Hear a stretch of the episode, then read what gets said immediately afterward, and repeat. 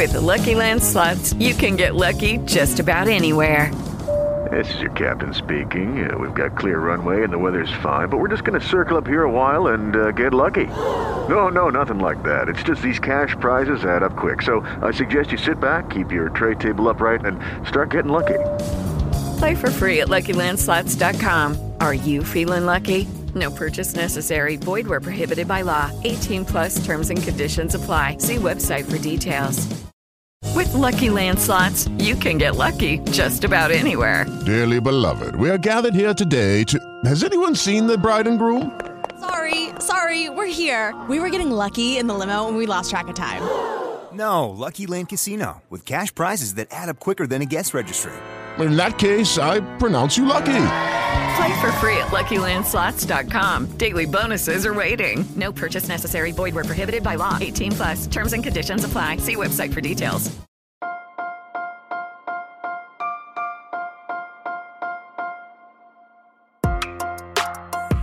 Buenos días, Madre Esfera. Buenos días, Madre Esfera, con Mónica de la Fuente. Buenos días, Madre Espera. Bienvenidos un día más al podcast de nuestra comunidad. Ya sabéis que en cada episodio nos gusta acercaros a temáticas tan interesantes como la que vamos a abordar hoy. Y además, ya despidiendo la temporada porque eh, va a ser de los últimos programas antes de irnos de vacaciones. Así que os dejamos con temazo para que escuchéis en, estos, en estas próximas semanas que tenéis por delante, tengáis vacaciones o no, amigos, este tema hay que escucharlo porque hoy hablamos de algo que nos preocupa como sociedad, que nos preocupa como padres, madres, que nos preocupa como individuos, a todos, que es la ansiedad. Algo que nos está acompañando eh, cada vez más, de lo que se habla cada día en medios, que cada, se publican libros, se publican estudios, se publican investigaciones y sabemos muchísimo sobre la ansiedad, pero la eh, padecemos eh, cada vez más. Esto es un hecho.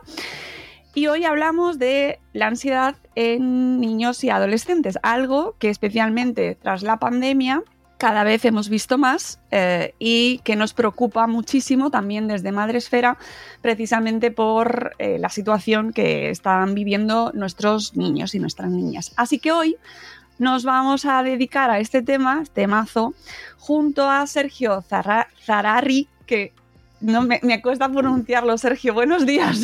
Zararri. Buenos días, Mónica. Buenos días. Sí, es, es, una mezcla de apellidos, porque tengo apellidos vascos que son muy largos y los he juntado así. Y le pasa a todo el mundo, ¿eh? Porque normalmente igual también le va a decir Zarrari en vez de Zararri, pero bueno, esa es una mezcla, así que nada, son seudónimos. Sergio. ¿Verdad? Vale. Sí, sí, la mente ha leído antes que lo que es el, eh, la lengua y sí, sí, sí. me salía mal, pero eh, no eh, aquí nada. estamos contigo. Vamos a presentar lo primero a Sergio. Em, es Sergio o Gio Zarrari. No, Zararri. pero esto se lo va a aprender la gente, así, tras mis errores. No pasa nada, Mónica. Gio Zararri es el seudónimo de Sergio González de Zárate Pérez de uh -huh. Arrilucea, efectivamente. Es. Apellido no es tan largo que he dicho lo, lo mezclo y, y, ya está, aunque sea un lío a veces. Ingeniero informático y coach experto en el trastorno de ansiedad, escribió El fin de la ansiedad, publicado en Vergara en el 2019, impulsado por la necesidad de compartir su proceso frente a la enfermedad y el mensaje que ésta trajo a su vida.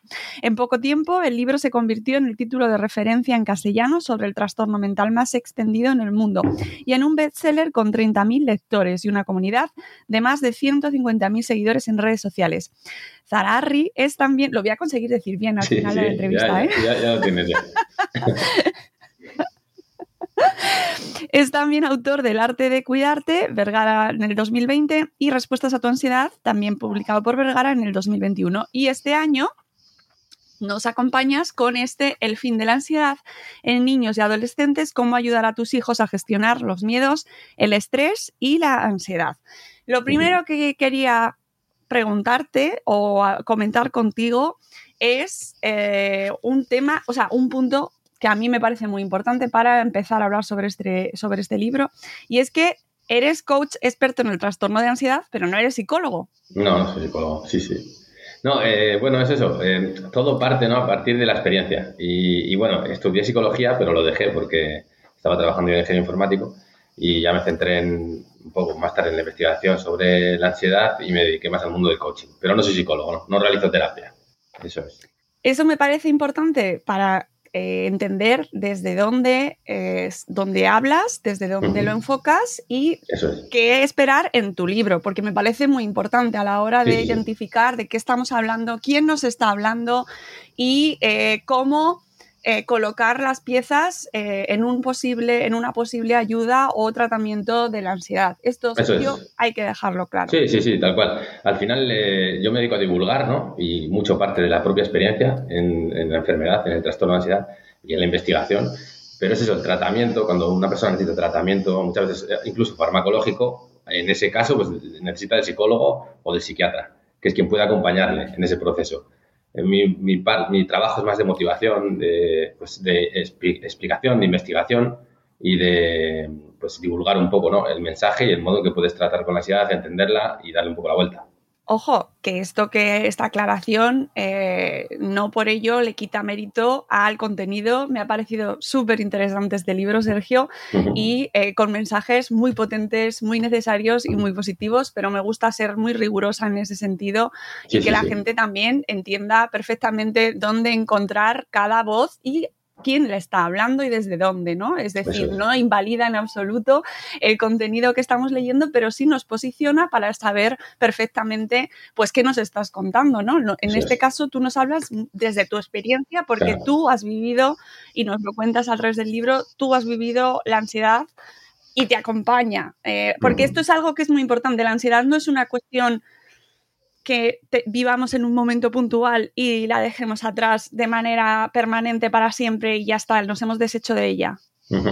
Eso sí, eh, muchas veces eh, la ansiedad como tal es una emoción que nos ayuda un poco a, atender situaciones que pueden poner en peligro nuestra vida. Entonces eso nos acompaña siempre.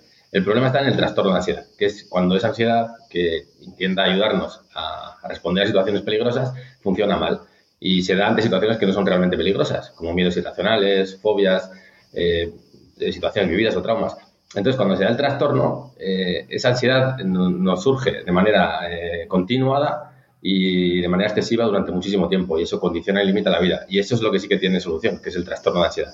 Pero puede volver también, como bien has dicho. Eso puede continuar nosotros durante mucho tiempo. Claro, que eh, esto pasa mucho ahora, el hecho de que buscamos recetas absolutas, mágicas para, y soluciones a cualquier cosa que nos ocurre, ¿no? Eh, necesitamos una solución para X problema que me está sucediendo ahora mismo y acudimos a las herramientas que se nos ofrecen, pero tenemos que ser cautos porque, y tú nos lo dices, o sea, nos va a acompañar, es necesaria.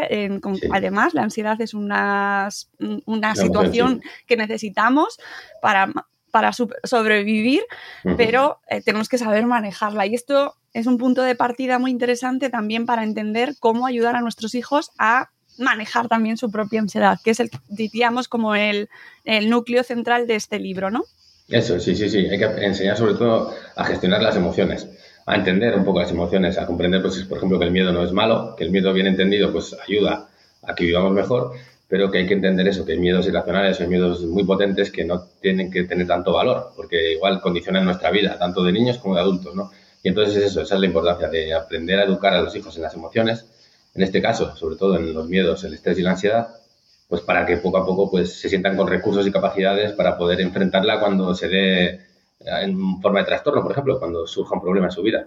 Si ellos saben cómo regular su cuerpo, si ellos saben cómo entender esa ansiedad, cómo darle un poco la vuelta y cómo tratarla, y si ellos saben cómo eliminar otros miedos o preocupaciones o la hipocondria, todo lo que está relacionado con la ansiedad, pues seguramente tanto de pequeños como de adultos, pues les sea mucho más sencillo tener que vérselas con ella, aunque venga eso a modo de trastorno, por ejemplo. Hasta ahora, y eh, esto es muy importante, eh, teníamos como eh, dado por hecho que la infancia no sufría o no padecía este tipo, que no quiero utilizar un lenguaje muy negativo, pero es verdad que, que se, pasa mal, es decir, mm, eh, cuando tienes un trastorno de ansiedad no lo pasas bien, con lo cual se sufre y es así. Eh, que los niños estaban como a salvo de cuestiones eh, relativas a su salud mental y no, no, bueno, pues que no tendríamos por qué preocuparnos por ello. y esto nos ha llevado mucho a desatender esas necesidades, ¿no? Eso es, sí. Y bueno, está demostrado, yo en el libro, ¿no? Hablo un poco a partir de, la investigación, ¿no? También de, pues, el haber estudiado todo esto, haber hablado con, psicólogos, con psiquiatras, con médicos, y tanto la estadística como la realidad ya dice que eh, el trastorno de ansiedad está, es también muy común en niños y en adolescentes. Incluso, por ejemplo, existen dos tipos de ansiedad que solo se dan en niños, que son el mutismo selectivo es cuando los niños se quedan literalmente mudos ante cierto tipo de situaciones porque les genera muchísima ansiedad, ¿no? Y el trastorno de ansiedad por separación, que se da cuando los niños, por ejemplo, pues empieza la guardería y se tienen que separar de las figuras paternas o maternas, pues ese tipo de situaciones, cuando generan una ansiedad elevada y se mantiene en el tiempo, cuando no es una cosa puntual y les condiciona y limita mucho su vida, pues ya está identificado como un trastorno de ansiedad. No es un problema puntual, no es una cosa momentánea, sino que sucede durante meses y, condiciona y limita mucho la vida de los pequeños. Entonces es eso. Está demostrado que, se da mucho en niños y adolescentes. Hay tipos de ansiedad solo para niños. Y bueno, y también otro dato estadístico dice que a partir de la pandemia se han duplicado los casos de ansiedad y de consultas al médico por trastornos de salud mental en niños y en adolescentes. Así que sí, es un problema muy común hoy en día para todos, por desgracia. Mm. Em, hablabas antes de la educación emocional cómo se relacionan las emociones y la, y la educación emocional de la cual se está hablando cada vez más, afortunadamente, aunque quizás no siempre de la mejor manera, porque cuando se pone algo de moda también es verdad pues que no siempre se hace con el rigor o la, eh, bueno, la evidencia necesaria, ¿no? Eh, ¿Qué tiene que ver eh, la regulación de las emociones o cómo enseñar a nuestros hijos la importancia de las emociones? Claro, bueno, eh, la vida, la vida de adulto ya, ¿no? De, pequeños, bueno, en la primera infancia se está estudiando que se implante, se, crea nuestra plantilla de vida. Es eh, pues ese plano, ¿no? En el que cuando ya seamos adultos utilizaremos para enfrentar a la vida, enfrentar los problemas de la vida muchas veces. Entonces, claro, si entendemos eh, el modo en que atender a las emociones, ¿no? Cuando se presentan, ya sea, por ejemplo, la gestión de la ira, el control de la ira, eh, la gestión de los miedos, por ejemplo, en este caso, ¿no? que hablo en detalle en el libro, del estrés o de la ansiedad, pues eh, una vez, eh, si ya de pequeños aprendemos a gestionarlo y a entenderlo de una manera positiva, pues cuando seamos adultos será mucho más sencillo tener que vernoslas con estas emociones que no son otra cosa que señales, ¿no? Indicaciones que nos indican pues que tenemos que atender de una manera o de otra a situaciones de la vida. Entonces, pues entendiendo las emociones por lo que son, ¿no? por ejemplo, entendiendo que el miedo no tiene por qué ser una emoción mala, sino que es una emoción que nos indica que existe un posible peligro, entendiéndolo de esta manera, en vez de pensar, no, tenemos que evitar el miedo o tenemos que dejarnos llevar únicamente por el miedo, aprendiendo a, entender el miedo de verdad, aprendiendo a darle valor en su justa medida, pues eso, ya si aprendemos de pequeños, pues ya poco a poco, cuando seamos adultos, pues nos será más sencillo también interactuar con la vida, ¿no? Porque la vida está hecha de de situaciones positivas, pero también de situaciones negativas. Entonces, la educación emocional se basa en eso, yo creo, en, aprender a, entender las señales de, la vida, de la experiencia y atenderla en consecuencia. Eh, hablas de la importancia de aprender a, o enseñar a nuestros hijos a ser eh, y a vivir conscientes y valientes. Explícame o explícanos un poquito eh, la importancia de estas dos actitudes y cómo fomentarlas. Vale, sí. Eh, bueno, respecto a conscientes es eh, entender ¿no? que al final eh, lo más importante en la vida de cualquier persona es conocerse un poco a uno mismo, ¿no? Entender hasta qué punto pues tenemos control sobre nosotros mismos, sobre nuestro organismo, sobre los problemas y saber pues qué capacidades o recursos contamos, ¿no? Para saber atender también estas, estas situaciones. Entonces, aprender a ser conscientes es enseñar al niño que, sí, que los padres eh, estamos ahí para ayudarle, que puede, pues cualquier cosa que necesite vamos a estar ahí, pero que ellos mismos también tienen que descubrir en sí mismos eh, un poco ese, ese poder ¿no? de, curación, de, autocuidado y de, y de poder atender en, consecuencia pues, a la vida. Y, respecto al, otro tema, eh, que ahora no me acuerdo cuál, que me habías comentado, perdona, que me, he perdido. es que me, Conscientes y, y valientes. Ah, vale, sí, perdona, ¿eh? La valentía. respecto a la valentía es eso, es eh, entender que en la vida tenemos que enfrentar eh, las situaciones a pesar del miedo, muchas veces. O sea, no es dejar de tener miedo, sino entender el miedo de otra manera. En el libro eh, entro en el detalle ¿no? de, ello, porque muchas veces yo creo que uno de los problemas que, hemos tenido todos, yo también cuando era niño o adolescente, es que muchas veces eh, nuestros mayores o nuestros padres, ¿no? Con tal de evitarnos pues ese daño emocional que nos genera, por ejemplo, el miedo, ¿no? nos, nos, sobreprotegían, nos hacían escapar de, esas situaciones que nos podían provocar temor, ¿no? cuando no debe ser así, porque al final eh, en la vida, pues eso, tendremos que experimentar diferentes situaciones, también el miedo, y por ejemplo, pues hay muchísimos miedos muy comunes ¿no? en, niños, como pues el miedo a los animales, por ejemplo, que debe ser bien entendido, porque si no se entiende bien el miedo, pues eh, ese miedo se puede transformar en una fobia que le acompaña tanto de niño como de adulto, ¿no? Y por ejemplo, un miedo muy extendido en niños es por ejemplo el miedo a los perros.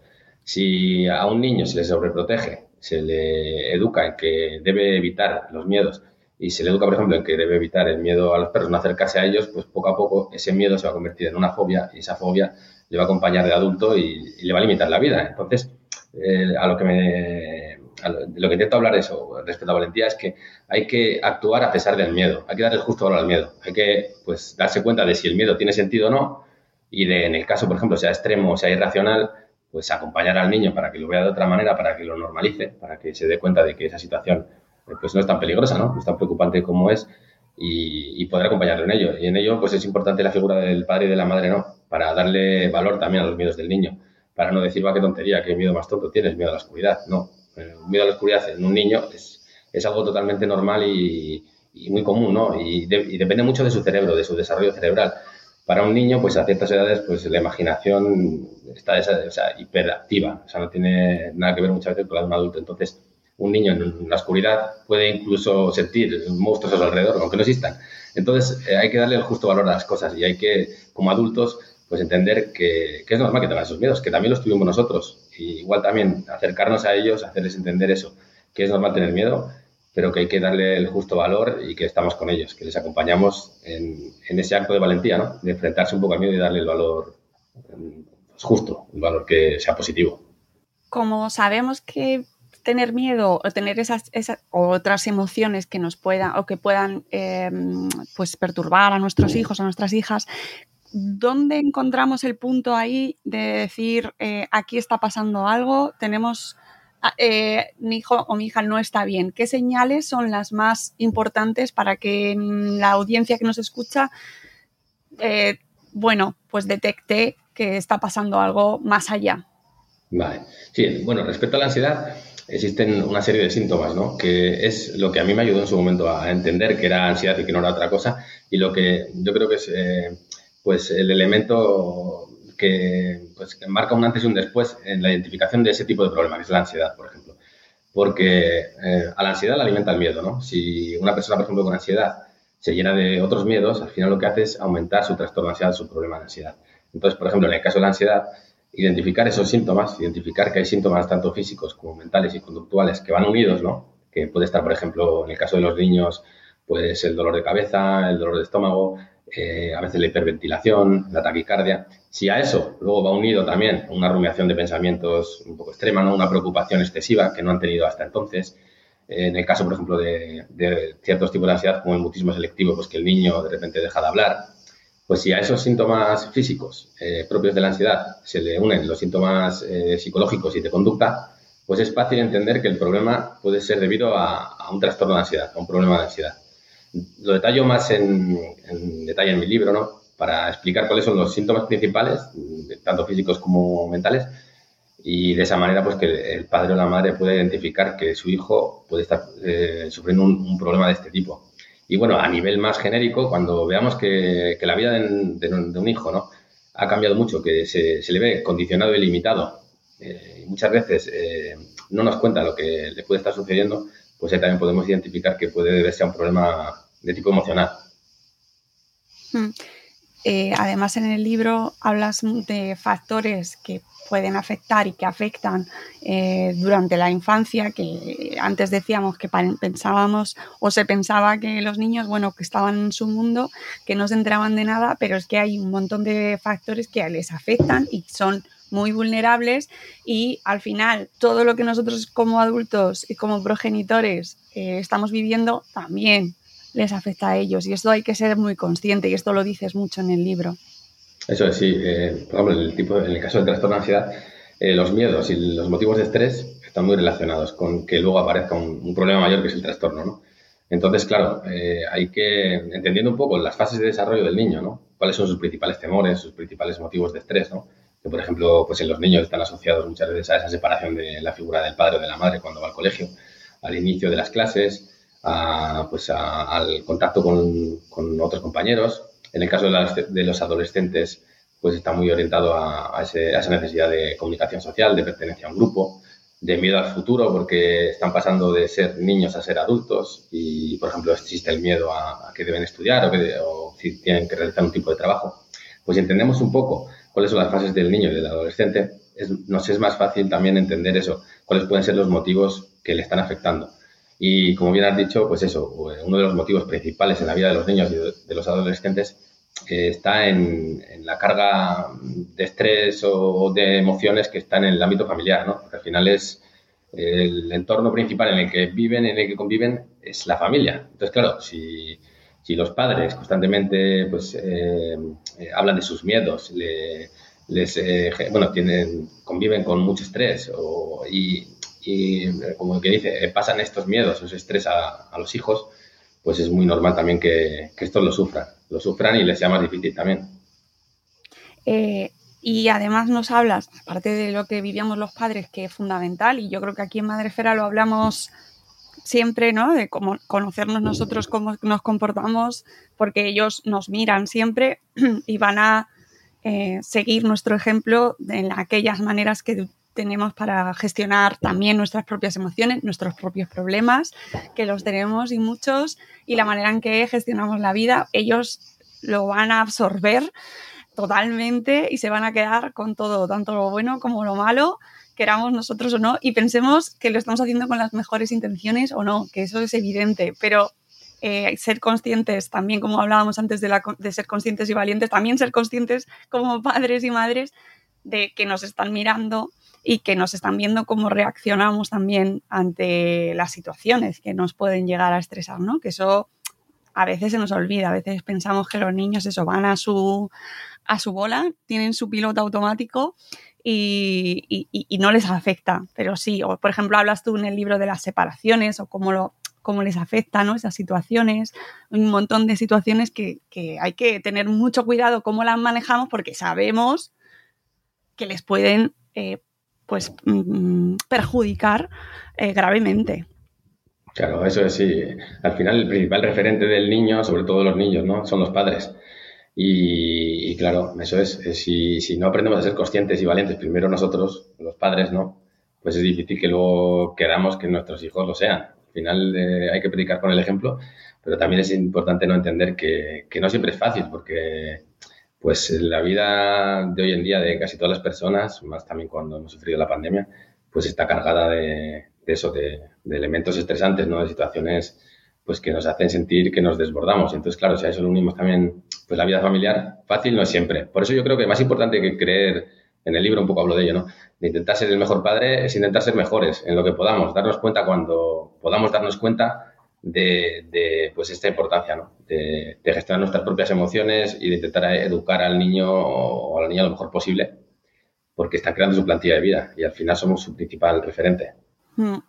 Eh, nos hablas también en el libro, ya hacia el final, de los principales disparadores de la ansiedad o aquellos factores que podríamos eh, contribuir a evitar o mejorar, ¿no? Como familia, como progenitores, para que nuestros hijos, en la medida de lo posible, sabiendo que no es, que es inevitable porque la vida está llena de situaciones estresantes, eso es así.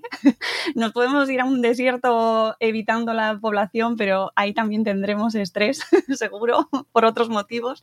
Eh, ¿Cuáles son los principales disparadores o los principales motivos que pueden acentuar o provocar más aún ansiedad en, la infancia o en la adolescencia. Sí, pues bueno, eso, eh, hay que entender un poco las etapas del desarrollo del niño, ¿no? En el libro detalle un poco cómo funciona el desarrollo cerebral en, niños y adolescentes porque es muy importante, yo creo, entenderlo. como padres, eh, lo simplifico bastante, para entender que dependiendo de la fase vital en la que se encuentren, pues existen unos disparadores u otros, ¿no? Un poco diferentes. Por ejemplo, hasta el año de vida está demostrado que la única parte cerebral que funciona en los niños es la parte instintiva. Entonces los niños necesitan sentirse protegidos y seguros. Sobre todo es eso, no necesitan nada más. No funcionan sus emociones ni su razón.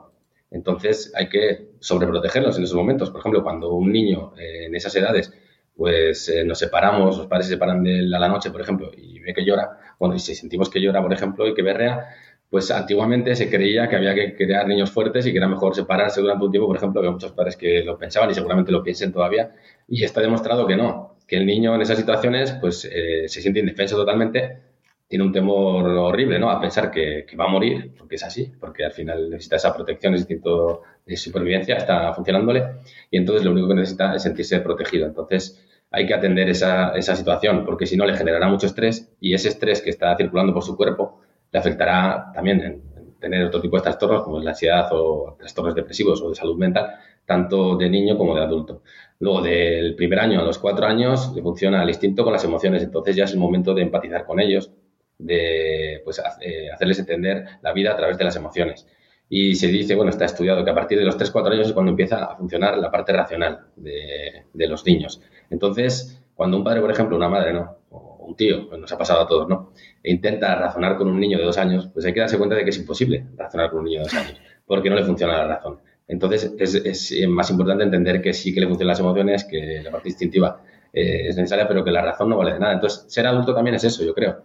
Entender cuál es la fase vital del niño para entender cómo comunicar con él. Y referente a, los motivos de estrés o de ansiedad, pues es eso, por ejemplo, hasta el año son los que ahora te he comentado, del año pues a los cuatro años también se une pues la separación de los padres, sobre todo, eh, el, ambiente escolar, luego pues van creciendo, existen unos miedos más específicos en, en, niños, por ejemplo, y poco a poco, pues eso, cuando se van haciendo adolescentes, es cuando su cuerpo sufre mayores cambios, tanto físicos como mentales, eh, su cerebro está en constante evolución, también sufren pues, muchos cambios emocionales y hay que tener en cuenta eso, que, pues, que eh, un adolescente es pues, un niño, pues, una, una persona con un, pues, con un cerebro pues, que está eh, explotando emocionalmente. ¿no?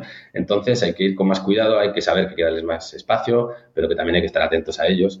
Y, y, bueno, entender eso, que sus principales temores, sus principales motivos de estrés o de ansiedad son eh, la pertenencia a un grupo, eh, la necesidad de, pues, de aclarar un poco su futuro, ¿no? tanto laboral como eh, de estudios o profesional, porque está pasando de, ser niño a ser adulto. Entonces, ese es un poco, hay que entender las fases de, evolución de, los niños y de los adolescentes para entender cuáles son sus principales motivos de estrés y de, y de ansiedad. Y, nos hablas además de dos grandes enemigos que me parecen muy interesantes y relevantes, que son la vida sedentaria y las drogas tecnológicas. Hablas. Sí, bueno, eso es, importantísimo y eso se ha avisado más en la época de pandemia, sobre todo. Eh, bueno, lleva ya tiempo, por ejemplo, eso, dándose, por ejemplo, el, el, pues el cambio, los cambios tecnológicos que estamos viviendo, ¿no?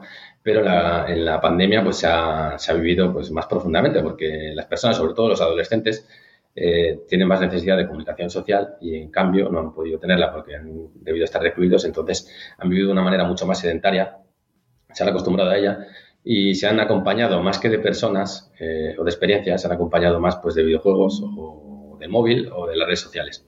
Y bueno, está demostrado, no es un hecho, ¿sabes? Está un, hecho ya que está demostrado que estas redes sociales, estos cambios tecnológicos, pues están afectando mucho en, en la vida emocional de, de niños y sobre todo adolescentes y muy negativamente sobre todo, porque eh, pues plataformas como Facebook, Instagram, todas estas redes sociales que hoy en día son tan comunes, eh, tienen equipos de expertos eh, a su cargo, ¿no? que lo único que buscan es mejorar un poco el beneficio ¿no? de, estas empresas, sin tener en cuenta el impacto que tenga en el cerebro o en la vida de las personas.